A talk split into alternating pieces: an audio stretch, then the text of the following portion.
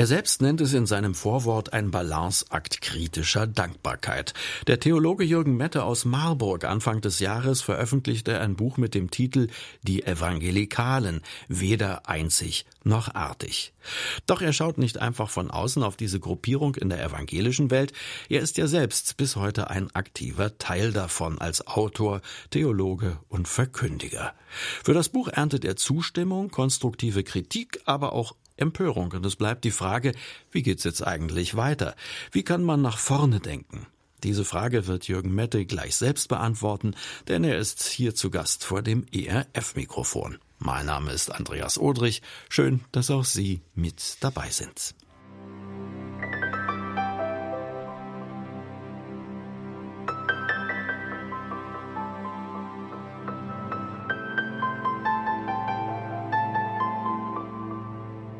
Die Evangelikalen. Weder einzig noch artig. So hat der Theologe und Autor Jürgen Mette sein Buch betitelt, das er Anfang des Jahres veröffentlicht hat. Er selbst nennt es einen Balanceakt kritischer Dankbarkeit. Klingt danach, als sei sich der Autor ziemlich sicher gewesen, dass er mit dem Buch ausrutschen könnte. Zunächst freue ich mich sehr, dass Jürgen Mette im Studio ist und äh, ja, nachdem dieses kleine Bonmot gefallen ist mit dem Ausrutschen, Jürgen, ähm, wir haben dich hier auch schon in den letzten Jahren persönlich begleitet äh, auf ERF Plus. Ausgerutscht bist du leider tatsächlich. Ja. Erstmal herzlich willkommen und erst Dankeschön. recht schön, dass du da bist. Es mhm. gab einen Unfall in der Reha. Ja. Mhm. Ja, ich war äh, zu einer Kopfoperation in Stuttgart, die sehr gut verlaufen ist. Anfang Februar, am 14. Februar wurde ich dort operiert. Eine sogenannte tiefenstimulierende Gehirnoperation, die man Parkinson-Patienten anbietet, die, die medikamentös ausgereizt sind, wo man nichts mehr mit der Medikamentendosierung erreichen kann. Und darum habe ich die Operation in Stuttgart machen lassen von einem der besten Gehirnchirurgen Deutschlands, kann man wirklich sagen. Und äh, der hat eine gute Arbeit gemacht, die Kabel ordentlich unter Putz verlegt, alles schön im Kopf verteilt und den Schrittmacher gesetzt. Hier oben sitzt er am, am Schlüsselbein und gibt äh, ständig elektrische Impulse an die bereits zerstörten Zellen im Gehirn, Nervenzellen. Und äh, von daher bin ich äh, da sehr dankbar für die gelungene Operation. Dann wurde ich verlegt in eine Rehabilitationsklinik in der Nähe von Ingolstadt und die haben auch tolle Arbeit gemacht. Aber ich war so unvernünftig. An einem Abend wollte ich noch einen Notizzettel holen vom Schreibtisch und falle dabei über meine eigenen Füße und reiße reflexartig die Hände um den Kopf hoch, um den Kopf zu schonen, weil da ja noch die frischen Nähte und die, die Fäden drin waren. Und dann bin ich so unglücklich auf die Hüfte gestürzt, dass ich lediert bin seitdem. Laufe, war zunächst ein paar Wochen im Rollstuhl, Rollator, jetzt mit Krücken. Aber es äh, bereitet mir ständig Schmerzen und ich habe noch einiges vor mir. Das zeigt auch, dass unsere Studiogäste, die hier ja viele profunde Dinge tun, auch äh, vom normalen Leben nicht verschont werden, in dem Fall sogar ziemlich kräftig gebeutelt. Aber wir kommen trotzdem mal zu dem Buch, mhm. weil in dem allen war es ja für dich offensichtlich wichtig, dieses Buch zu schreiben, die Evangelikalen. Du nennst es einen Akt kritischer Dankbarkeit. Ja. Was bitte ist denn das eigentlich, ein Akt kritischer Dankbarkeit? Ja, ich möchte der evangelikalen Bewegung und ihren Vertretern Danke sagen für die gute Arbeit, die sie tun. Evangelikale Bewegung ist wichtig in meinem Leben. Ich bin selbst in, der, in einer evangelikal geprägten Gemeinde und in einem Elternhaus aufgewachsen, wofür ich sehr dankbar bin. Aber ich muss dieser Bewegung auch etwas zumuten. Wenn ich sie liebe und schätze und achte, muss ich ihnen auch äh, irgendwo etwas beibringen, was vielleicht schwierig zu akzeptieren ist. Von daher habe ich auch im Vorwort geschrieben, es ist etwas zu kritisieren, was man nicht mag, bedarf keiner besonderen Anstrengung. Sich aber kritisch mit denen zu beschäftigen, die man liebt und schätzt, das bedarf mancher Mühe und Geduld und darum der Balanceakt kritischer Dankbarkeit. Also kritisch dankbar, so würde ich mein Verhältnis schreiben zur, zur evangelikalen Bewegung. Hm, man muss das Buch als solches kurz beschreiben. Eine Mischung aus biografischen Erinnerungen, eine aktuelle Bestandsaufnahme zum Thema Umgang mit der Bibel. Das spielt zum Beispiel dann eine wichtige, sogar kann man nicht sagen, wenn sogar die zentrale Rolle. Und dann gibt's noch Gastbeiträge und Interviews mit anderen Theologen. Du wolltest dich sozusagen bei der Szene, aus der du selber kommst, bedanken, sagst du, und gleichzeitig auch kritisch draufschauen. An. Aber da geht's ja schon los. Manche sagen, na ja, der Mette, der sitzt jetzt so hm, vielleicht auf dem hohen Ross oder auf dem Balkon und schreibt über die Evangelikalen. Da könnte man ja fragen, warum heißt es nicht wir Evangelikale? Ja, hätte, hätte auch wir lauten können. Kein, kein Problem, ich schließe mich da voll mit ein. Ich schreibe hier oft in der Wir-Form.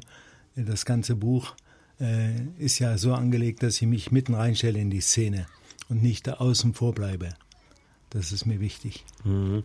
Machen wir mal äh, eine Bestandsaufnahme und äh, fangen wir durchaus mal bei den guten Seiten an, so wie du das auch eben gesagt hast. Du hast äh, der ganzen Szene, wenn man das so nennen will, sehr viel zu verdanken. Was ist denn evangelikale Frömmigkeit überhaupt? Also evangelikale Frömmigkeit ist eine eine Beschreibung der, des konservativen Protestantismus. Das nennt man heute evangelikal. Der Begriff ist in den 70er Jahren aufgekommen, kommt aus USA eigentlich und heißt in, in der internationalen Sprache heißt es einfach evangelikales evangelisch. Aber bei uns hat evangelikal noch einen besonderen Touch dazu, ein Merkmal, dass die persönliche Glaubensentscheidung zu Jesus Christus von großer Bedeutung ist. Und darauf richtet sich die ganze evangelistische Tätigkeit und äh, Billy Graham hat das mal sehr schön gesagt. Er sagte, Protestantismus ist ein deutsches Ding. Aber äh, er, Billy Graham selbst, hat da den, den, den äh, wie soll man sagen, den engagierten Pietismus reingetragen. Engagierte Frömmigkeit. Also die nicht dabei stehen bleibt, irgendwelche Dinge zu beklagen, sondern die zupackt. Die evangelikale Bewegung ist eine Zupackbewegung und eine Jesus First Bewegung, wo Jesus an erster Stelle steht. Und äh, diese Bewegung hat so viel Potenzial und könnte so viel erreichen, aber sie ist innerlich auch zerstritten. Und es haben sich Polaritäten gebildet, auch personelle Polaritäten, die der ganzen Bewegung nicht gut tun. Darauf kommen wir noch im Einzelnen und näher und wahrscheinlich werden wir auch noch auf ein anderes Thema näher kommen. Jemand, der nun wirklich so von außen reinschaltet und das Gespräch hört und äh, hier eine sehr positive Beschreibung der Evangelikalen auch im Blick auf die US-amerikanische Welt äh, hört, der wird sagen, ja Moment mal, aber in äh, Nachrichtenmeldungen und in der Berichterstattung werden die Evangelikalen als immer wieder auch gerade im angloamerikanischen Bereich eher als Gefahr gesehen. Das sind doch die Trump-Unterstützer, ja, ja. die Erzkonservativen, die auch in Lateinamerika für die Menschen eher eine Gefahr darstellen und auch für die verfasste römisch-katholische Kirche dort. Äh, muss man da einen Unterschied setzen oder wer ist das jetzt sicher alles? Ich glaube, dass die Unterstützung der Evangelikalen in den USA für Donald Trump mir den Rest letzten Kick gegeben haben, jetzt endlich zu schreiben. Ich habe das Buch ja langfristig angelegt. Ich habe vor vier Jahren angefangen zu schreiben darüber, habe dann in der Zwischenzeit zwei Romane geschrieben und bis meine, einer meiner Söhne sagte, Vater, du kannst doch so viele Romane schreiben, wie du möchtest, aber fang bitte mit diesem Buch jetzt an, wir warten alle drauf. Also wir hatten da wirklich äh, eine konkrete Erwartung und ich habe mich oft in peinlichen Situationen wiedergefunden, wenn Leute auf Trump geschimpft haben und damit die Evangelikalen eingedroschen haben. Das hat mir oft sehr leid getan und ich habe gesagt, das allein ist ein Grund zu sagen, das Buch beschäftigt sich nicht mit den amerikanischen Evangelikalen, aber das Buch will deutlich machen, dass deutsche Evangelikale äh, etwas Spezielles sind. Hm, ja, dann müssen wir da trotzdem kurz ausholen und äh, diese Abgrenzung ein bisschen stärker definieren. Was ist denn sozusagen das Ärgerliche an den Evangelikalen in den USA, sofern man die alle in einen Topf werfen darf, geht doch auch nicht. Ja, ich habe viele Freunde in den USA, mit denen ich auch gesprochen habe äh, über ihr politisches Wahlverhalten. Der Tenor der Reaktion war der, dass sie sagen, wir wollten Hillary Clinton verhindern. Das wäre noch viel schlimmer geworden. Deshalb haben sie Trump gewählt. Und äh, Trump äh, bedient einfache, einfache Antworten auf schwere, komplexe Fragen. Und das äh, ist, bekümmert mich sehr, dass das viele Amerikaner nicht erkennen. Aber wer sind wir, dass wir den Amerikanern äh, Lektionen erteilen? Mhm, aber Evangelikale sehen zum Beispiel auch positiv, äh, dass Donald Trump äh, Jerusalem als ja. Äh, Standort der amerikanischen Botschaft ja. propagiert hat. Ich frage mich, welche Berater dieser Mann hat.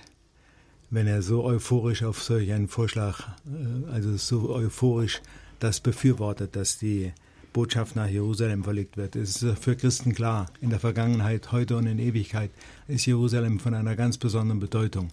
Das geschichtliche Jerusalem, das aktuell politische Jerusalem, das nun mal demokratisch geführt wird. Das ist ja keine Theokratie, sondern eine Demokratie, in der ähm, vernünftig äh, demokratisch gearbeitet werden muss. Aber das ist ja nicht gleichzusetzen mit dem künftigen Jerusalem.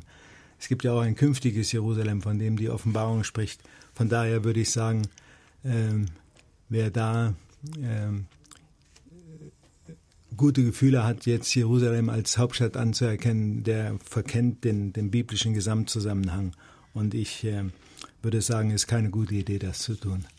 Da müssten wir eigentlich schon wieder die nächsten Theologen hier mit an den Tisch holen. Da wird es wahrscheinlich ein ordentliches Streitgespräch genau über äh, diese Fragestellung geben und auch die Theologen, die am Ende zu Wort kommen ja. und Publizisten und Autoren, die würden hier an der Stelle bei dieser Sichtweise wahrscheinlich widersprechen. Wir kehren aber trotzdem mal zurück mhm. zu der evangelikalen Welt des Jürgen Mette, in der du selber ja groß geworden bist. Ich habe gesagt, wir wollen bewusst bewusst mal bei dem Positiven anfangen, tun wir auch. Ähm, was war denn das Positive? Also wenn ich an meine Eltern denke, für sie war bezeichnend, das Reich Gottes an erste Stelle zu stellen.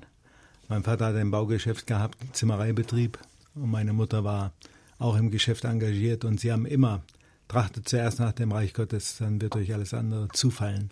Das war ihr Leitmotiv und das ist typisch evangelikal. Und wenn im Betrieb eine dringende Investition anstand, und dann haben wir gedrängt und haben gesagt, Vater, wir brauchen jetzt diese Maschine oder diesen Kran oder diesen LKW. Dann hat der Vater gesagt, der ERF hat geschrieben, wir werden erstmal eine große Spende machen, das ist wichtiger. Und wir haben im Nachhinein gemerkt, das ist dem Betrieb nie zum Schaden gewesen, auch andere Werke wurden von meinen Eltern unterstützt. Also die Gebe ich wollte gerade sagen, das war hier keine verdeckte Spende. Nein, nein, nein, nein, nein, gar nicht. Sondern ein Beispiel. Ja. Mhm. Die, Gebe, die Gebefreudigkeit, die Einsatzfähigkeit, die stille Zeit am Morgen des Tages. Ich habe meinen Vater auf zwischen vier und fünf in seinem Büro gesehen, wie er über der Bibel gesessen hat und studiert hat. Und ähm, einfach Glaube, der in Hände und Füße geht, der nicht so viel Gedöns macht mit vielen frommen Worten, sondern der zur Sache kommt so würde ich sagen. Also ein Glaube, der sich den, den, in den Test der Zeit stellt, der sich auch bewährt in der Zeit.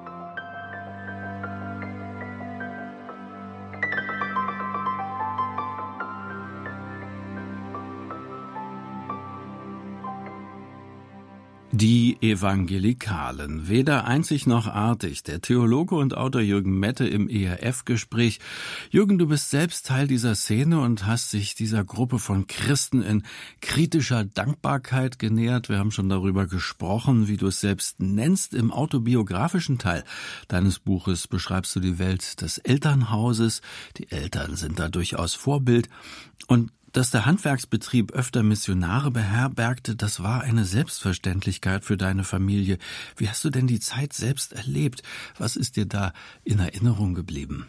Das war immer lustig, wenn die kamen, denn die haben immer auch einen Blick auf uns Jungs gehabt, auf meine Brüder und wollten wissen, ob wir denn schon bekehrt sind in dem Sinne. Und es war immer ganz äh, nett. Ich habe mich ja x-mal bekehrt. Bei jeder Evangelisation, die bei uns stattgefunden hat, bin ich nach vorne marschiert und habe mich dort bekannt als einer, der jetzt glauben möchte.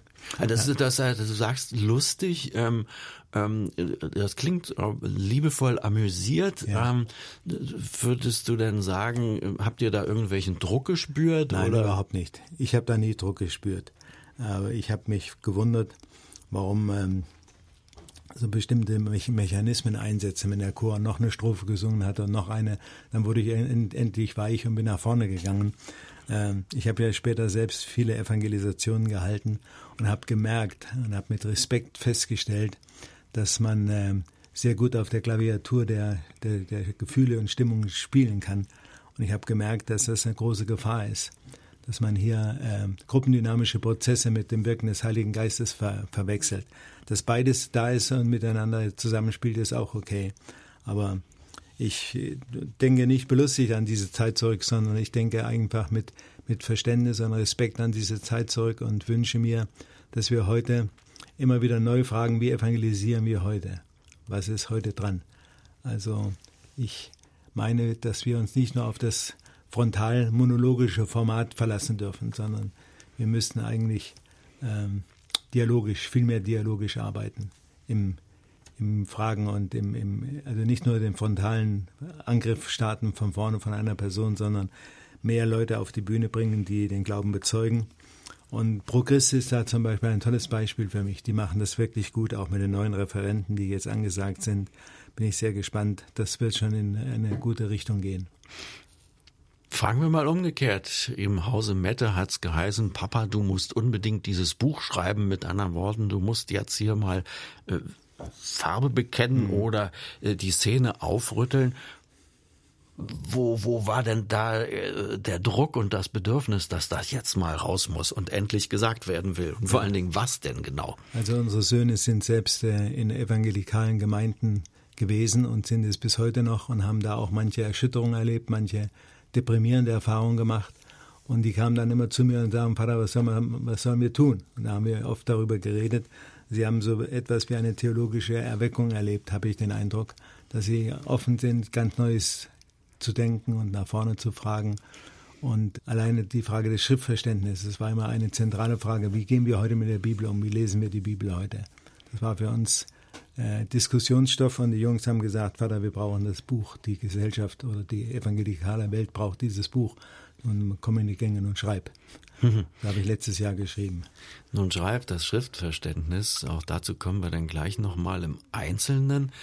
Wenn man die Reaktionen auf das Buch liest, sind die ja durchaus unterschiedlich. Ja, sehr. Ähm, da gibt es Leute, die schreiben dann so sinngemäß, so habe ich es jedenfalls in Internetforen gelesen, da habe ich jahrelang unter der Kanzel von Jürgen Mette gesessen und dann dieses. Ich bin entsetzt, empört und will damit nichts mehr zu tun haben. Dann gibt es andere, die sagen, ah ja, er äh, setzt sich differenziert auseinander, an manchen Stellen übertreibt er. Und dann gibt es natürlich auch die anderen, die sagen, endlich, das musste mal gesagt ja. werden. Was ist denn bei dir persönlich an Reaktionen auf das Buch gelandet? Es vergeht eigentlich keine Woche, wo sich nicht irgendwelche mir meistens unbekannte Leute melden und dankbar registrieren und sagen, das Buch war für mich wichtig. Es hat eine wichtige Zeit meines Lebens beschrieben und die Lösungsansätze sind auch hilfreich. Also die habe ich zum Teil aufgehoben. Meine Frau sagt manchmal, du musst sie alle abheften. Wenn ein böser Brief kommt, dann kann sie immer an einem schönen Brief äh, orientieren. Es gab auch äh, drei, vier schriftliche Reaktionen von äh, verschiedenen Glaubenswerken wie zum Beispiel äh, Wort und Wissen oder Bibel und Gemeinde, Bibelbund, die haben sich gemeldet bei mir und haben ihren Protest angemeldet. Aber ich habe denen versprochen, dass wir das alles, wenn ich körperlich wieder ganz hergestellt bin, im Gespräch klären werden. Da freue ich mich drauf, auf das Face-to-Face-Gespräch. Mhm. Irgendjemand hat auch so sinngemäß äh, impliziert, Mette tut so, als wüsste er alles besser. Aber Mette schreibt in seinem eigenen Buch, ich danke meinen Kritikern, ich habe viel von ihnen gelernt. Ja. Was hast du denn von den Kritikern gelernt? Ja. Also zunächst mal die Frage, der Mette weiß alles, ich weiß natürlich längst nicht alles, aber ich habe mir das mal vom Herzen geschrieben und habe nicht so sehr darüber gewacht, dass jetzt alles äh, konform ist mit der evangelikalen Welt, sondern es soll ja ein kritischer Abstand auch hergestellt werden. Und darum äh, gibt es kritische Stimmen, die das Buch gar nicht gelesen haben, habe ich dann festgestellt, sondern einfach prinzipiell ablehnend blockiert haben. Und äh, mit den Leuten kann ich nichts an, an, anstellen. Was soll ich mit denen machen? Aber die, die sich an mich gewandt haben, mit denen bin ich im Kontakt und Gespräch. Und äh, was war die zweite Frage? Die zweite Frage war die, ähm, Mette tut so, als wüsste er alles besser. Ja. ja. Und was hast du von den Kritikern gelernt? was was habe ich von den Kritikern gelernt? Also von den Kritikern habe ich gelernt, dass in jedem Kritiker auch ein, ein Stück Unsicherheit steckt. Und in diese Unsicherheit, Unsicherheit hinein geht ja mein Buch. Dass ich da Vorschläge mache, wie es gehen könnte. Also, dass wir in der Schriftfrage uns besinnen und sagen, was ist die Bibel heute? Und äh, das lassen einige Leute nicht zu, diese Frage. Sie halten, sie halten diese Frage nicht aus. Sie sagen, die Bibel ist immer das Gleiche. Die Bibel verändert sich nicht. Natürlich verändert sich der Text nicht. Aber wie wir ihn auslegen in unsere Zeit hinein, das ist eine große, spannende Frage. Das heißt, die Bibel ist immer in eine bestimmte Kulturepoche hinein zu übersetzen. Und sie ist in einer bestimmten Kulturepoche entstanden, zum Beispiel in der Antike. Und die Bibel hat tausend Jahre gebraucht, um das zu werden, was Martin Luther vorgefunden hat, um daraus eine Übersetzung herzustellen. Und ich habe oft die Leute gefragt, die sich empört haben über das Buch, gesagt, wovon hat denn die Gemeinde Jesu, die junge Gemeinde, gelebt zwischen dem Tod Jesu und dem Jahr 60, wo wir davon ausgehen, dass da die Evangelien verschriftlicht wurden. Sie haben doch nur vom mündlichen Zeugnis gelebt und von Fragmenten von Schriftstücken der alttestamentlichen Literatur. Das war für viele Leute schon äh, eine Zumutung. Die haben gesagt, nee, nee, das Kultur, Kultur interessiert uns überhaupt nicht. Die Bibel ist das, was sie immer war. Und ich habe mich damit mit diesem Verständnis sehr kritisch auseinandergesetzt. Du sagst, dass du bei den Kritikern eine Unsicherheit äh, gespürt hast. Hast du denn selber irgendwo an irgendeiner Stelle gedacht, hu, äh, da bin ich vielleicht doch übers Ziel hinausgeschossen. Also sozusagen ja. die selbstkritische Seite des Autors. Begriffe, es gibt ein paar Sätze in dem Buch, die bedauere ich. Würde ich sagen, das würde ich, würde ich, das nächste Mal nicht mehr machen. Also wenn ich zum Beispiel über die, die äh, Wahrheitswächter etwas lästere, die meinen, alles korrigieren zu müssen und immer äh, mit, dem, mit der Hacke der Ordnung da durch, durch den Garten ziehen, dass ich das äh, problematisch finde. Also so ein paar Begrifflichkeiten, die sind einfach ein bisschen überzogen. Aber ich muss sagen, das Buch hatte ja zunächst einen doppelten Umfang. Ich hatte ja äh, an die 80.000, 800.000 Zeichen. Und dann kam der Verlag und hat gesagt, nee, nee, nee, du kriegst 350.000 und damit musst du klarkommen. Und da ist vieles rausgeflogen. Gott sei Dank ist vieles rausgeflogen, denn sonst wären einige noch mehr getroffen gewesen. Also ich liebe natürlich die Ironie und ich kann auch über mich selbst lachen. Das ist ja ganz wichtig. Und diesen, diesen, diese Ironie oder diese diese Satire muss man auch verstehen.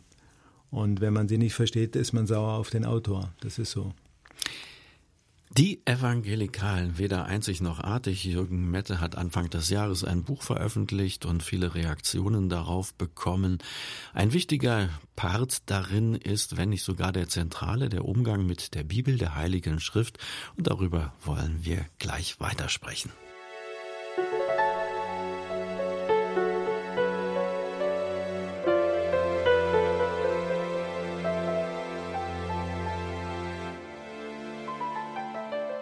Ein kritisches Buch über die evangelikale Welt, das hat Jürgen Mette geschrieben. Titel Die Evangelikalen, weder einzig noch artig. Jürgen, die Evangelikalen, ich habe mich nochmal gefragt, wer sind die Evangelikalen denn genau, vor allen Dingen, wenn es was zu kritisieren gibt, das ist ja doch sehr pauschal, möchte ich sagen, her mit den Namen und keine ja. Sippenhaft bitte. Ja, ja. Also ich habe mich natürlich grundlegend gefragt, nenne ich hier Namen bestimmter Vertreter, bestimmter Richtungen. Ich habe mich dagegen entschieden und habe gesagt, ich will nur die Szene allgemein beschreiben und will nicht so sehr auf einzelne Leute jetzt eingehen. Aber wichtig ist, dass die, äh, dass die Theologie ja auch Biografie ist. Ein großer Teil der Theologie ist biografisch bedingt bei mir. Und ich bin mit Leuten zusammengekommen, die meinen Glauben aufgebaut haben. Und ich bin mit Leuten zusammengekommen, die mir den Boden unter den Füßen weggezogen haben. Also alleine die Theodizee-Frage in dem Buch Alles außer Mikado war für mich ein Grund, mich tiefer mit diesen Themen zu beschäftigen. Das war das Buch äh, über die Parkinson-Krankheit, ja, genau. die ausgebrochen ja. war und auch die Fragestellung, genau, was mutet Gott einem Menschen da eigentlich zu? Wie gehe ich damit ja. um? Aber das nur zur Erklärung für die, die das Buch nicht kennen. Und äh, deshalb ist es für mich wichtig zu erklären, dass ich ja auch gewisse Lebensstationen durchlaufen habe, wo die Parkinson-Diagnose eine Erschütterung für mich war und auch letztlich in, diese, in dieses Buch mit eingeflossen ist die Hiobsgeschichte zum Beispiel. Ich wäre an der Hiobsgeschichte, hätte ich fast meinen Glauben verloren. Und ich habe ihn wiederentdeckt in der ganzen Tiefe des Buches. Also von daher, ich bin ein Mensch, der bestimmte Entwicklungsphasen durchschritten hat und mit der Diagnose Parkinson bin ich bin bis in die Grundfesten meines Lebens erschüttert worden. Und ähm, das muss der Leser auch verstehen. Das beschreibe ich auch hier, dass das der Ausgangspunkt für dieses Buch war. Ich sage, wie, wie gehen wir mit, diesem, mit dieser Frage um? Die Theodizee-Frage wird ja nie beantwortet. Wir können sie hier auf dieser Erde nicht beantworten. Und trotzdem, für mich war das entscheidend, mich nochmal neu an diese Texte heranzuwagen und in der Tiefe zu erforschen. Theodizee, die Verantwortung Gottes für das Leid ja. in der Welt, wenn man das mal so übersetzen möchte. Ich höre daraus, da sitzt der, der, der Autor, der Theologe und vertieft sich aus der eigenen Situation heraus, dieser Parkinson-Erkrankung, die man A niemanden wünscht, B sich selber erst recht nicht und schon gar nicht als Leistungsmensch, mhm. vertieft sich hier in das Buch Hiob auf eine sehr persönliche, ganz persönliche Weise. Das finde ich interessant. Das, das kann man als Theologe sozusagen noch, dass man dann wieder ganz persönlich zu sich zurückfindet ja, in den auf Geschichten. Jeden Fall. Also das Buch ist eine Zumutung. Die Rabbinen haben ja gesagt, lies das Buch nicht unter 40. Also unter 40 es, Jahren. Unter 40 Jahren. Und wenn du es liest, dann hab immer einen Kamerad bei dir, der dir hilft an der Seite. Das ist äh, eine, eine schwere, Lekt schwere Lektüre. Und wenn man dann ans Ende des Buches kommt und man sieht, dieser alte Hiob, dieser alte Knabe wird wieder hergestellt und er kriegt alles doppelt und dreifach zurück und er zeugt nochmal zehn Kinder, wieder sieben Söhne, drei Töchter, dann wird man doch irgendwie als völlig unkritischer Mensch eigentlich schon nachdenken und sagt, was ist das denn? Wie, wie, wie ist denn das zu verstehen? Ist das eine Dichtung? Ist das ein Gleichnis? Ist das eine, eine, eine wahre Begebenheit? Was ist das? Ja, was sagt der Theologe denn da? Äh, für mich ist es eine, für mich ist es eine, eine, eine Novelle oder ein, ein Gleichnis, wie Jesus viele Gleichnisse erzählt hat, so verstehe ich das auch als ein Gleichnis. Es ist wichtiger zu erkennen, dass es Millionen von Hiobs um uns herum gibt, als diesen einen einzuordnen. Wir wissen ja nichts über den Autor, wir wissen nichts über den Hiob selbst, wir wissen gar nichts. Wir wissen nur, dass das Buch eins der anspruchsvoll, stilistisch und redaktionell anspruchsvollsten Stücke des Alten Testamentes ist vielleicht möglicherweise das älteste Buch de, de, des Alten Testamentes überhaupt. Und ähm, da muss man sich mal durchquälen, da muss man sich durchquälen und erkennen und sagen, ähm, ja, das nimmt mir alle Krücken weg, die meinen Glauben stabilisiert haben und führt mich auf das Eigentliche. Und das Eigentliche ist die Mitte des Buches, das lange bevor ein Prophet das Kind von Bethlehem ankündigt oder der Mann von Nazareth, lange bevor setzt der Autor dieses Buches mitten in das Buch rein, dem Satz, ich weiß, dass mein Erlöser lebt. Das finde ich unglaublich. Und ich habe mich daran so hochgezogen an dieser einen Aussage, dass ich wieder standfest geworden bin und mit dem Buch hier heute komplett, komplett versöhnt bin. Aber wenn ich diese Frage stelle, was ist das für ein Genre, für ein literarisches äh, Werk, dann äh, sind die Leute allein über diese Frage manchmal schon irritiert und haben Angst, ihren Glauben zu verlieren wenn Sie da ein bisschen drüber nachdenken. Aber trifft diese, diese Fragestellung oder diese Kritik, äh, was die theologische Beurteilung dieses Buches anbelangt, nicht sogar beide Seiten? So sagen wir mal einmal die, die sich als bibeltreu bezeichnen mhm. und jetzt fragen würden, wie du willst doch nicht etwa in Frage stellen, dass Hiob wirklich gelebt hat. Mhm. Das wäre so die eine Seite. Oder aber die historisch kritische Theologie, die äh, fast äh, selbstverständlich davon mhm. ausgeht, dass der äh, natürlich nicht gelebt gelebt hat und dass das nur eine Allegorie war. Ähm, äh, das ist doch, aber so habe ich es ja rausgehört, hier eigentlich eine völlig sekundäre Diskussion. Ja. Ich habe mich auch mit der historisch-kritischen Methode in dem Buch beschäftigt und habe festgestellt, dass sie tatsächlich eine ganze Pfarrergeneration äh, beschädigt hat im Denken, im Glauben, im Hoffen, dass ihre Predigten nachher nur noch ein bisschen Gutmenschentum war, aber keine, keine wirklich von Gott bestätigte Botschaft. Gleichzeitig habe ich festgestellt, wir können von der historisch-kritischen Methode auch Gutes lernen, können die nicht pauschal ablehnen. Und in den 70er Jahren gab es ja die Chicago Erklärung, äh, wo sich amerikanische Theologen zusammengesetzt haben und gesagt haben, wir müssen die Bibel schützen vor diesen Angriffen der Moderne. Und ich habe gesagt, die Bibel hat das überhaupt nicht nötig, dass wir sie schützen. Gott steht zu seinem Wort, seine Wahrheit ist im Wort offenbart. Alles, was wir über Jesus wissen, wissen wir aus der Bibel. Wir brauchen zudem nichts. Aber wir erkennen auch, dass äh, wir die Auslegung der Bibel heute in unsere Zeit hinein tun müssen. Also wenn ich zum Beispiel alleine die Szene der Lobpreisbewegung anschaue, wo Gott immer wieder als König, als Herrscher, als Thronbesteiger äh, beschrieben wird, dann frage ich mich, wie würde Gott sich heute offenbaren? Würde er solche Begriffe wählen? Wenn ich an Könige denke, denke ich an Juan Carlos von Spanien, an, an Gustav von Schweden, an Philipp, Prinz Philipp, soll ich mir Gott so vorstellen, wie diese Typen sind, die auf den Rücken der armen Leute ihr Reichtum aufgebaut haben. Also das ist schwierig. Und wenn ich mir Gott immer auf dem Thron vorstelle, dann ist er weit weg von mir. Denn vor dem Thron kann ich nur zusammensacken und erbleichen. Aber Gott hat den Thron verlassen und hat sich in Jesus in unsere kleine sündige Welt begeben und hat sich voller Erbarmen um uns gekümmert. Wenn ich das einmal sehe, dann merke ich diese ganzen Verteidigungsversuche, die auch in den Begriffen bibeltreu zum Beispiel zum Ausdruck kommen. Kann ich nur sagen, ich war nie bibeltreu. Ich habe nie treu meine Bibel gelesen. Ich habe oft auch in Stunden der Anfechtung nicht mehr beten können.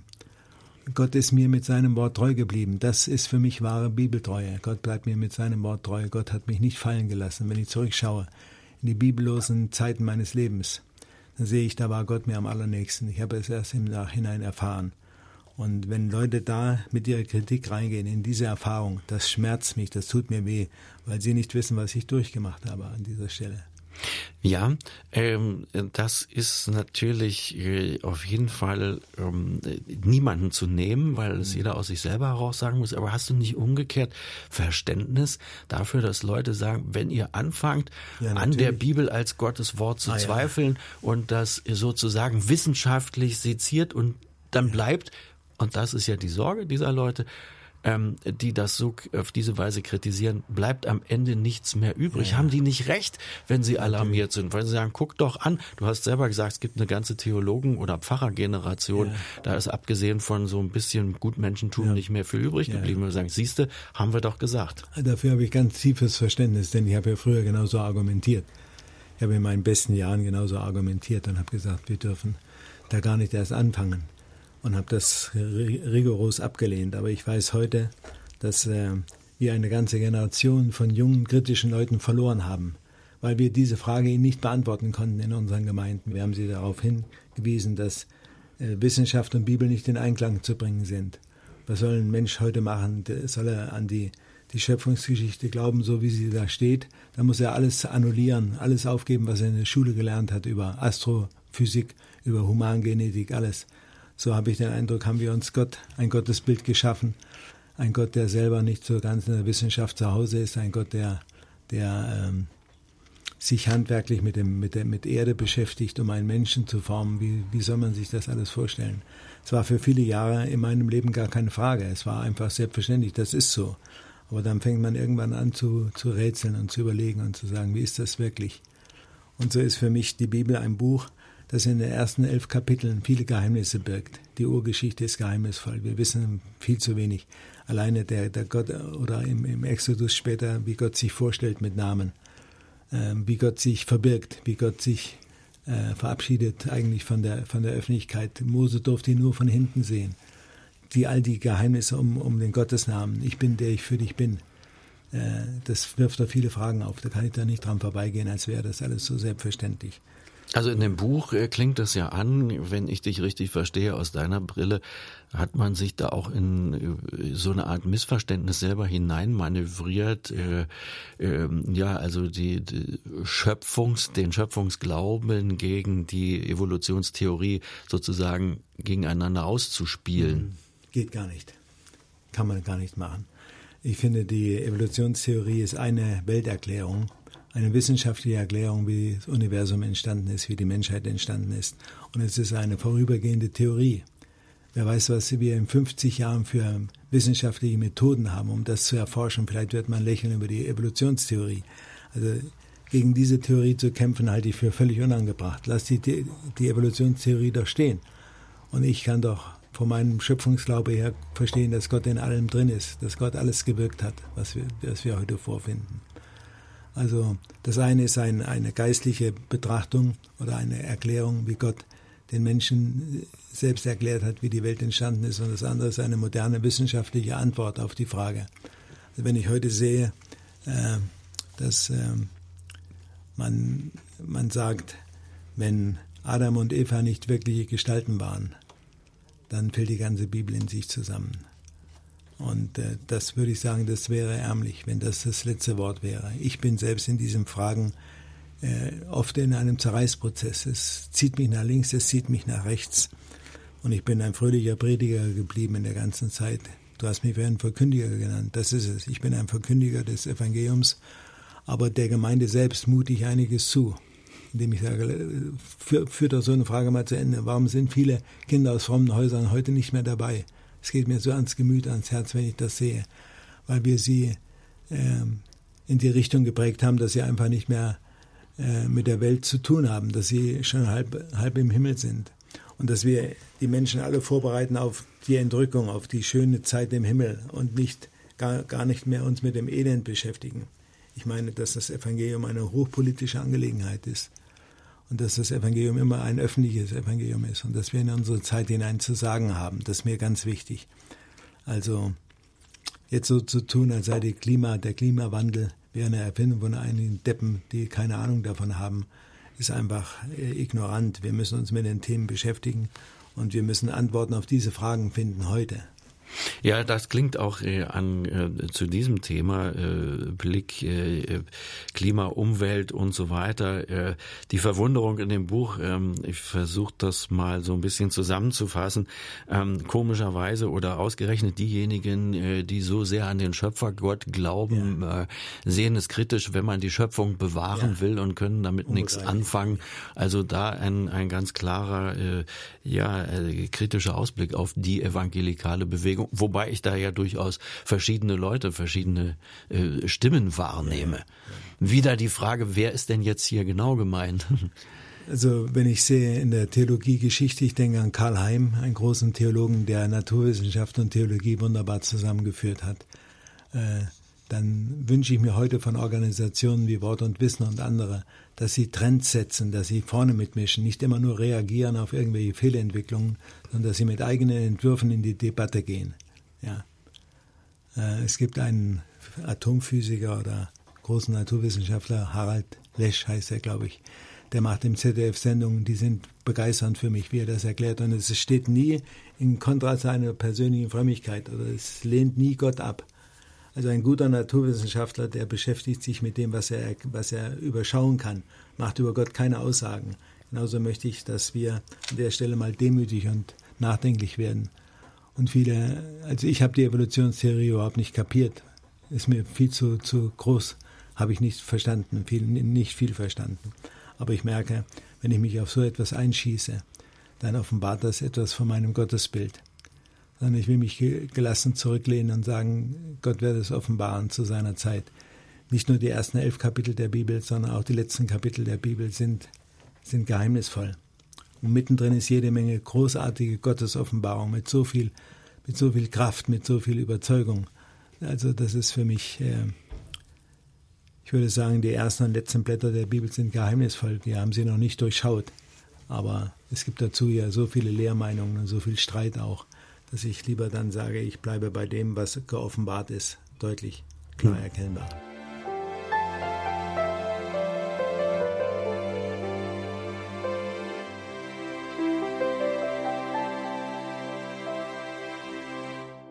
Er selbst nennt es in seinem Vorwort ein Balanceakt kritischer Dankbarkeit.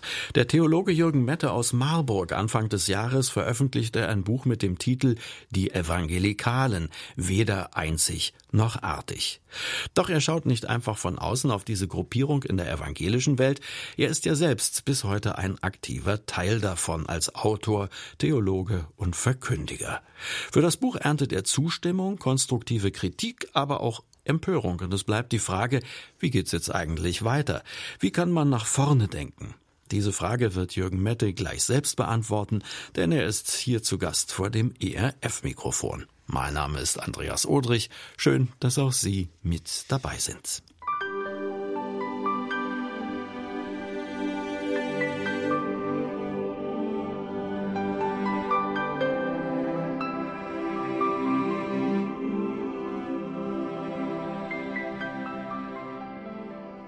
Versuchen wir es mal ganz bewusst nochmal auf den Punkt zu bringen. Was in wenigen Sätzen, was ist denn jetzt die Bibel?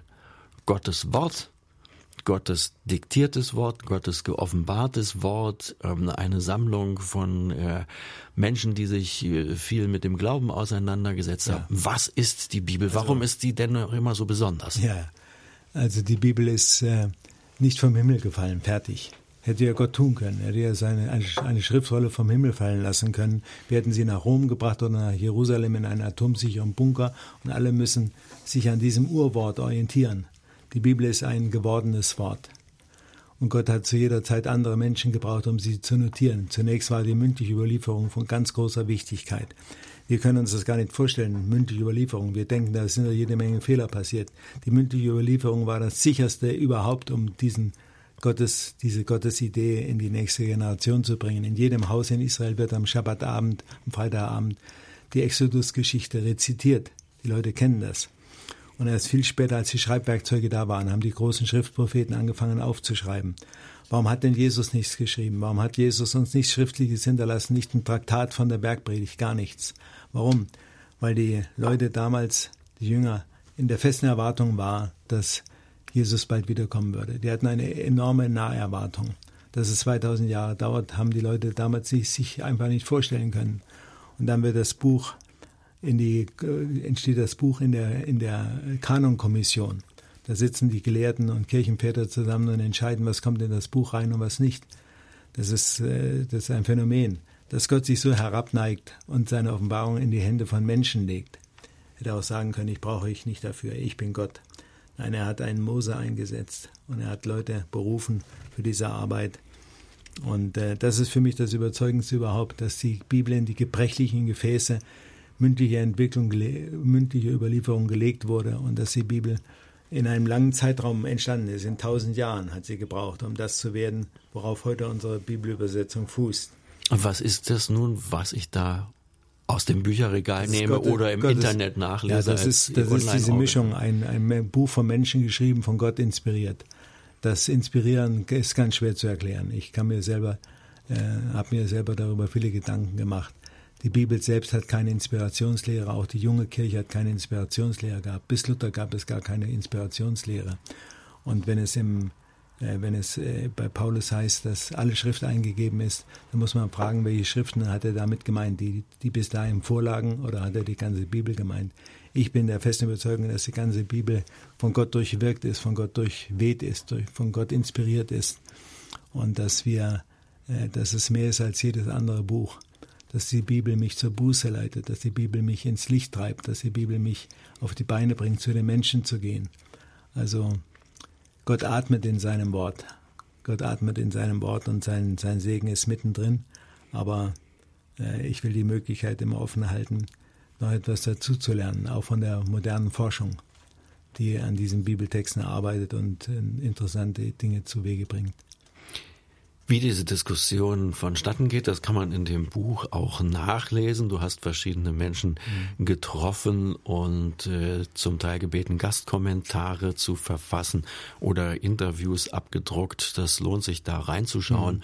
Ich sag mal vielleicht als zwei, äh, die eine gewisse Polarität darstellen könnten. Da ist einmal äh, der Publizist Wolfgang Bühne dabei ja, und ja. Äh, genauso der ehemalige Landesbischof Ulrich Fischer aus ja. Baden. Und man kann sich leicht denken, dass beide da zu unterschiedlichen Auffassungen kommen. Aber in diesen beiden, zwischen diesen beiden Buchdeckeln sozusagen ja. dann äh, doch zusammenfinden auf Augenhöhe. Haben ja, die alle voneinander gewusst? Nein, nein, die haben nein? voneinander nichts gewusst. ich habe die äh, wirklich mit Bedacht gewählt, weil ich von allen viel gelernt habe für mein Leben. Mit Wolfgang Bühne hatte ich früher, jahrelang komplette Kontaktsperre, weil er immer über mich geschrieben hat im kritischen Zusammenhang. Irgendwann habe ich gesagt, wie wäre es, wenn wir uns mal treffen? Und seitdem sind wir wirklich Freunde geworden. Wir beten miteinander, wir teilen unsere Freude und Leid miteinander. Und ich höre auf ihn. Er hat Wichtiges zu sagen. Er ist ein sogenannter Laie mit enormem Schriftverständnis. Und Ulrich Fischer ist genauso ein Typ, den ich über Willow Creek damals kennengelernt habe, der die Willow Creek Ideen sehr stark umgesetzt hat in seiner Landeskirche. Ein reifer, erfahrener Mann, dem ich das Christsein nie absprechen würde. Und der übrigens in diesem Zusammenhang in dem äh, publizierten Gespräch hier in dem Buch ja auch durchaus deutlich macht, äh, dass äh, Protestantismus oder evangelisch sein Priestertum aller Gläubigen ja. ist und nicht nur der verfasst Namensträger. Ja. Also wir hören ja gerade die neuesten Zahlen der Kirchenaustritte. Da kann ich nur sagen, ähm, es wird der Kirche gut tun, wenn sie weniger Geld zur Verfügung hat. Es wird der Kirche nie schaden. Mangel an monetären Mitteln haben der Kirche nie geschadet, sondern führen die Kirche zurück auf ihren ureigenen Auftrag, Menschen zu gewinnen für Christus. Und von daher kann ich die Aufregung auch gar nicht verstehen, die um diese Zahlen jetzt gemacht wird, dass man jetzt der Kirche Ratschläge erteilt, was sie tun muss. Ich würde sagen, ähm, das ist wie ein, ein Leib, der auf der Intensivstation liegt und die Kirchensteuer tropft beständig hinein und hält diesen Leib am, am Leben, obwohl an mancherorts das Leben ausgezogen ist. Aber wenn ich Kirche als Einzelunternehmen betrachte, als Gemeinde vor Ort, nicht in ihrer Gesamtheit, dann entdecke ich so viele Chancen, dass durch geistige Erweckungen in, in kleinen Kreisen von Kirchenvorstehern, Pfarrern, Pfarrerinnen neues Leben entsteht und erweckt wird. Das ist eine ganz gute Entwicklung momentan. Und solche Gemeinden werden nie an Kirchensteuermangel kaputt gehen, sondern sie werden trotz Kirchensteuermangel leben und und, und äh, eine gute Arbeit tun. Ja, das Hinzuziehen von großen Unternehmungsberatungen, wie das vor Jahren getan wurde. Ähm, ja, und äh, sagen wir mal so, der positive Lerneffekt hierbei wäre gewesen, das hat offensichtlich nichts genützt. Zurück zur Bibel, mhm. zu Gottes Wort, zu seiner Offenbarung. Die Evangelikalen, weder einzig noch artig. Wie geht's denn jetzt eigentlich weiter Jürgen Mette. Wir werden uns darüber gleich weiter unterhalten.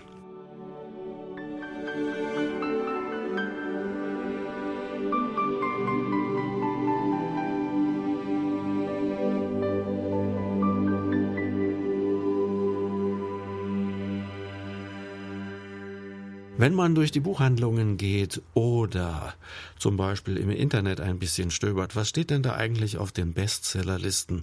Da gibt es so ein Buch äh, von dem Autor Philipp Möller, das heißt Gottlos glücklich, warum wir ohne Religion besser dran wären. Mhm. Wir hier im Studio ringen gerade darum, äh, Jürgen Mette, Theologe und äh, Autor, Menschen doch für den Glauben zu gewinnen. Ja, das versuchen wir jetzt mal. Warum sind wir denn mit Gott aus unserer Sicht äh, doch glücklicher, als dass der Erfolgsautor da so postuliert. Hm. Zunächst erstmal will ich diesen Mann verstehen von seiner Geschichte. Ich will ihn verstehen und will seine Argumente auch hören und ernst nehmen. Und äh, ich habe selber so eine Freundschaft, ich pflege mit äh, einem äh, der bekanntesten deutschen äh, Atheisten oder Humanisten eine nette Freundschaft und Kontakt. Und äh, wir haben so ein Gentleman Agreement gefunden. Keiner will den anderen über den Tisch ziehen und für seine Sache gewinnen. Und ich habe die Gelegenheit, dort Jesus zu bezeugen. Und da stelle ich fest, dass mein Gegenüber gar keine Kritik an Jesus hat, sondern er fragt, was habt ihr bloß aus dieser Idee gemacht? Äh, der katholische Theologe Loisy, der hat mal gesagt, Jesus hat das Reich Gottes angekündigt und gekommen, be bekommen haben wir die Kirche. Das ist ein schönes Zitat. Und es ist tatsächlich so, man muss ja bei Kirche immer sagen, Evangelikale haben ja einen freikirchlichen Hintergrund und einen kirchlichen. Also es gibt einen innerkirchlichen Pietismus und einen freikirchlichen Pietismus. Pietismus ist die Vorläuferbewegung der Evangelikalen. Und man kann sagen, sie äh, stammen von der äh, englisch-amerikanischen Erweckungsbewegung her, Heiligungskonferenzen damals im vorvorigen Jahrhundert, wo viele Leute inspiriert wurden und wo ein, ein Ruck durch, durch unser Land ging. Äh, die Leute wussten, wir können unseren Glauben gestalten, wir können etwas mitreden. Bis dahin war eine gewisse Unmündigkeit da. Die Leute hatten in theologischen Fragen keine Kompetenz. Da wurde der Pfarrer gefragt. Und ich, wir haben von Dietrich Bonhoeffer gelernt, in dem, was er zuletzt noch, an dem er kurz vor seinem Tod gearbeitet hat, an einem, großen Projekt, das hatte den Titel Mündiges Christsein. Mündig. Und darum geht es mir auch in diesem Buch, diese Mündigkeit ins Visier zu nehmen. Ich möchte, dass die Leute urteilsfähig werden theologisch urteilsfähig. Und deshalb äh, beschäftigen wir uns mit diesem Thema. Warum ist es denn für jemanden, der äh, durchaus atheistisch aufgewachsen ist, äh, äh, interessant, sich dennoch mit dem äh, Glauben zu beschäftigen. Ich glaube ja fest daran, dass jemand, der sich extra dieses Buch kauft, gottlos glücklich, äh, ganz schwer selber daran arbeitet mit dieser Fragestellung. Was könnte ihn denn herauslocken oder interessieren oder überzeugen? Also der äh, Kollege, mit dem ich mich in Marburg treffe, dieser atheistische Vertreter, der hat ein Buch geschrieben, das heißt Das Elend des Christentums. Ich habe dieses Buch meinen Söhnen gegeben, habe gesagt, lest es durch und wenn ihr das Buch übersteht, dann habt ihr die Meisterprüfung der Jesus-Nachfolge bestanden, dann könnt ihr fröhliche Christen sein. Also ich glaube, dass diese Vertreter auf die vorletzten Dinge des Lebens Antworten geben können, auf die letzten Dinge nicht. Sie sind in einer bestimmten Lebensphase, können Sie sich aufblähen mit Ihrem, mit Ihrem Buch und können kräftig draufhauen. Und dann kommt eine Phase, wo der körperliche Zerfall einsetzt oder irgendetwas. Und da wird sich zeigen, was hält, worauf Sie sich verlassen können. Und äh, ich sehe auch bei diesen Leuten die Angst vor der Demenz. Äh, wer versorgt uns dann und äh, wie wird es uns da gehen? Und ich habe äh, gute Zuversicht, dass mein Kontakt zu solchen Leuten auch Früchte zeigt in irgendeiner Form. Und äh, Jesus zu bezeugen ist heute relativ einfach. Wir haben keinen Widerstand in der Gesellschaft. Wir können überall über unseren Glauben sprechen. Wir haben nie so eine Freiheit gehabt zu kommunizieren.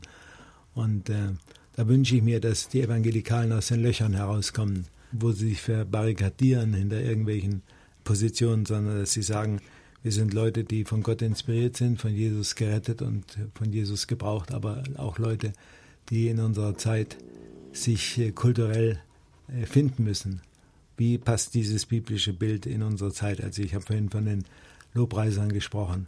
Wie würde Gott sich heute vorstellen, mit welchen Bildern?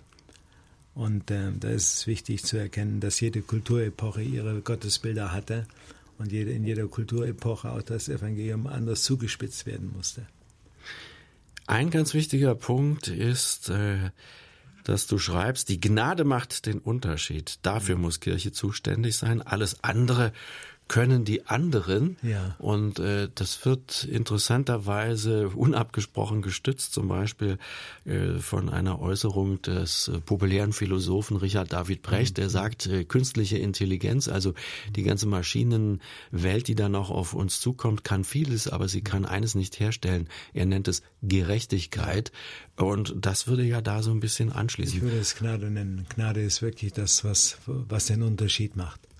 Wir haben in vielen äh, Kirchen äh, einen Appell an die, an, die, an die Leute zur Mitarbeit oder zur aktiven Gestaltung. Aber viel wichtiger ist, dass jeder aus der Gnade lebt. Und jeder erkennt in seinem Horizont auch eigene Schwächen und Nöte und ist da auf die Gnade angewiesen. Ich denke an den Film von Steven Spielberg über die Juden und über die Verfolgung der Juden im Dritten Reich. Äh, eine Szene, wo der Lagerkommandant Amon Goeth auf dem Balkon seines Hauses steht und mit einer Knarre so wild hineinballert in die Menschenmenge und die Leute fallen der Reihe nach tot um. Und äh, dann kommt äh, sein Dienstmädchen, das sollte die Badewanne reinigen und die war nicht ganz sauber geworden und dann richtet er die Waffe auf das Dienstmädchen, auf diese Helene Hirsch. Und dann kommt äh, Oskar Schindler hinein in das Zimmer und haut ihm auf die Waffe und drückt die runter und sagt, Goethe, wann verstehst du das endlich? Nicht Strafen ist Macht, Gnade ist Macht. Gnade ist Macht, das ist mein, mein Lebensmotto. Und damit kann ich leben und damit, dafür bin ich ungemein dankbar. Gnade macht den Unterschied. Gnade macht den Unterschied. Dann äh, machen wir es doch mal zum Ausklang so. Wünschen oder erträumen wir uns eine Gemeinde oder eine Kirche, wie sie in der Zukunft aussehen könnte. Kritisieren ist die eine Sache, konstruktiv nach vorne schauen, das passiert ja dann in dem Buch letztendlich auch, ähm, ist die andere Jürgen Mette. Wunschkirche, Wunschgemeinde, wie hm. sieht die aus? Also ich glaube, dass die äh, Prägungen verschiedener Kirchen nicht mehr so die Bedeutung haben wie früher. Die Grenzen fließen heute. Es gibt viele Zusammenarbeiten auf ökumenischer Basis im Bereich der ACK, dass zum Beispiel auch Adventisten, die bisher nicht am Tisch saßen, die bisher am, am, am Katzentisch saßen, mit hineingenommen werden in die große evangelikale Bewegung. Das halte ich für wichtig und dass wir äh, uns erkennen lassen an dem gemeinsamen Dienst für Jesus und dass wir uns überraschen lassen können von dem, dass zum Beispiel in einer Baptistengemeinde äh, über Taufe wird, gesprochen wird und eine lutherische Gemeinde beteiligt sich daran und sie kommen zusammen und stellen fest, es ist müßig, über dieses Thema zu streiten. Das ist kein Streitthema. Es lohnt sich nicht, über bestimmte Endzeitfragen zu debattieren, sondern wir wollen eine Gesellschaft, eine Kirche sein, die in dieser Gesellschaft Orientierung gibt und dass an uns erkannt wird, was, von, von welcher Hoffnung wir leben.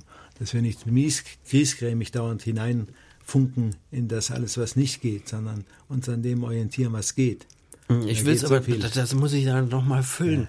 Ja. Was heißt denn das? Ähm, wir könnten es ja selbstverständlich holzschnittartig auch nochmal äh, die evangelikale Szene würde, also bestimmte Teile würden zumindest sagen, wir müssen doch bewahren, also wenn wir in ja. die Gesellschaft hineinwirken und äh, umgekehrt, äh, sagen wir mal theologisch liberal, EKD, ähm, geht so mit dem äh, mit dem grünen linken Zeitgeist ja. mit. Mhm. Das, das heißt, man man läuft da in bestimmten. Was könnte denn jetzt mal äh, das wirklich eigene der Christen sein? Also das eigene der Christen muss Bei sein. Aller Holzschnittartigkeit ja, jetzt. Das eigene der Christen muss sein, natürlich die Schöpfung auch zu achten, sich mehr einzubringen als nur in einem Bekenntnis zum Schöpfer. Bekenntnis zum Schöpfer heißt immer, ich engagiere mich für die Schöpfung. Und äh, ich will den Leuten nicht eine Zukunft vor die Augen malen, wo irgendwann das Shuttle kommt vom Himmel und sie einsteigen und sie aus allem Elend raus entrückt werden in die, in die Ewigkeit, sondern dass sie hier etwas zu gestalten haben, dass für manche Menschen der Himmel hier beginnt, nicht erst im Jenseits. Den, ein Stück vom Himmel hier auf die Erde holen ist wichtig. Und äh, da viele Leute zu sehen, die bisher von der Kirche gar nicht entdeckt wurden. Also äh, die Schwellen niedrig zu machen. Nicht zu niedrig.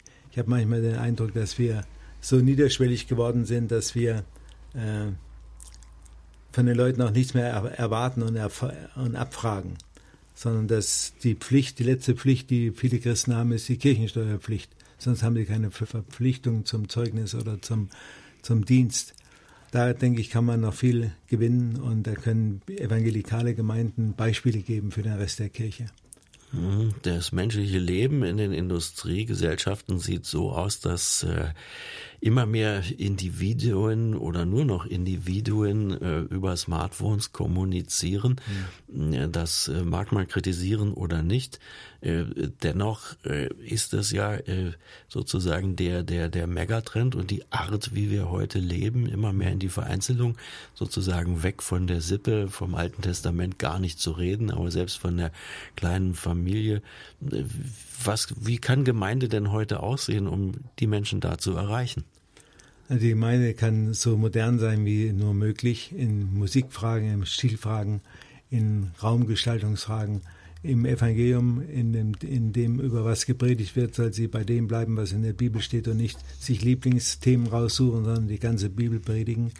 Und es muss eine Gemeinde sein, in der der Einzelne wahrgenommen wird, dass er nicht untergeht in der Masse, dass der Einzelne einen Ansprechpartner hat und die Gemeinde durchdrungen wird von, von dieser gegenseitigen, von dem, was Bibel Koinonia nennt, die Gemeinschaft der Heiligen, äh, das richtig zu leben und nicht dauernd die Welt zu kritisieren, sondern für uns, wir, wir wollen ein gutes Beispiel geben in unserer Zeit, ganz positiv. Und nicht nur meckern und am Rande stehen und dauernd rummehren und, und nörgeln. Also es ist mir in der evangelikalen Bewegung zu viel Nörgelei. An allen möglichen Dingen wird genörgelt. Sondern zu sagen, wir sind da, damit wir ein Licht sind an einem dunklen Ort, dass wir ein, eine, eine Botschaft haben, die aufhorchen lässt. Ich weiß, dass mein Erlöser lebt. Dieses Lied ist jahrhundertelang gesungen und äh, auch mit Innenbrunst, also mit einer echten, wirklichen tiefen Ergriffenheit gesungen würden. Der moderne oder postmoderne Mensch würde sagen, ja, schön und gut, aber wofür brauche ich denn Erlösung? Ja, das ist in der Tat wirklich ein Problem, denn die Leute sagen, ihr schafft uns zunächst ein schlechtes Gewissen und dann erlöst ihr uns. Ähm, den, den, den Vorwurf müssen wir aushalten.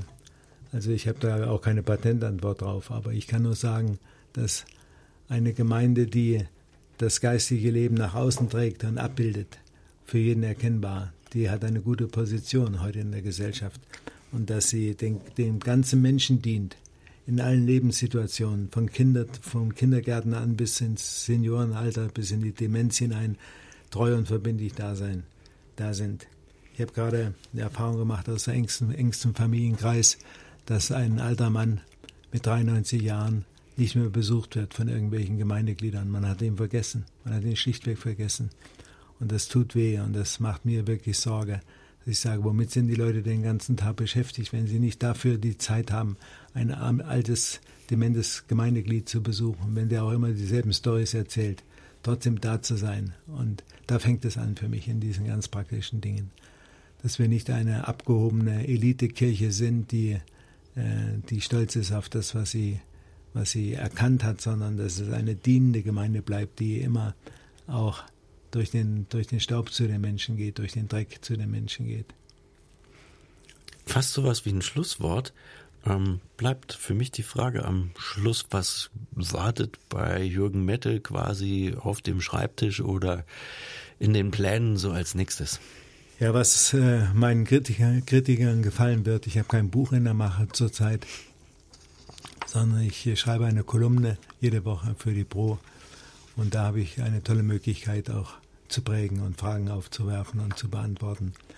Und ansonsten laboriere ich an meinem kaputten Oberschenkel und versuche mich da durchzumühen und hoffe, dass ich bald wieder richtig auf die Beine komme. Bin jetzt nur an Krücken unterwegs. Das ist auch eine interessante Erfahrung, äh, mit Menschen nicht auf Augenhöhe zu sein als Rollstuhlfahrer.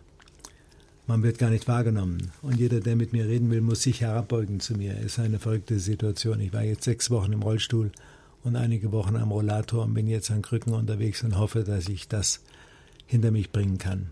Es beten viele Leute für mich auch im ERF-Hörer für die ich mich sehr bedanken möchte für Ihre Fürbitte. Das ist mir ganz wichtig. Und jeder, der das Buch in die Hand nimmt, wird, wenn es un, ohne voreingenommen zu sein liest, wird darin einen ein, ein Ausdruck der Liebe finden zu der evangelikalen Bewegung. Und wenn er meint, den nicht gefunden zu haben, dann kann er an Jürgen Mette schreiben. Ja, Gar kein Problem. Jürgen Mette, die Homepage. Und ja. da ist auch die E-Mail-Adresse zu finden. Dann sage ich ganz herzlichen Dank für den ja. Besuch im Studio. Und äh, ja, dir ganz persönlich viel Segen. Dankeschön.